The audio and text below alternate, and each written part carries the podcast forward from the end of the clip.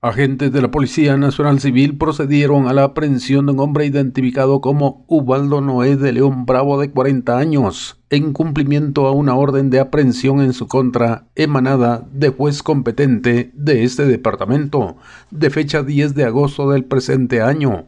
La aprehensión se produjo en una de las calles de la zona 1 del municipio de Catarina de este departamento, siendo consignado a donde corresponde. Desde Emisoras Unidas en San Marcos, informa José Luis Vázquez, primera en noticias, primera en deportes.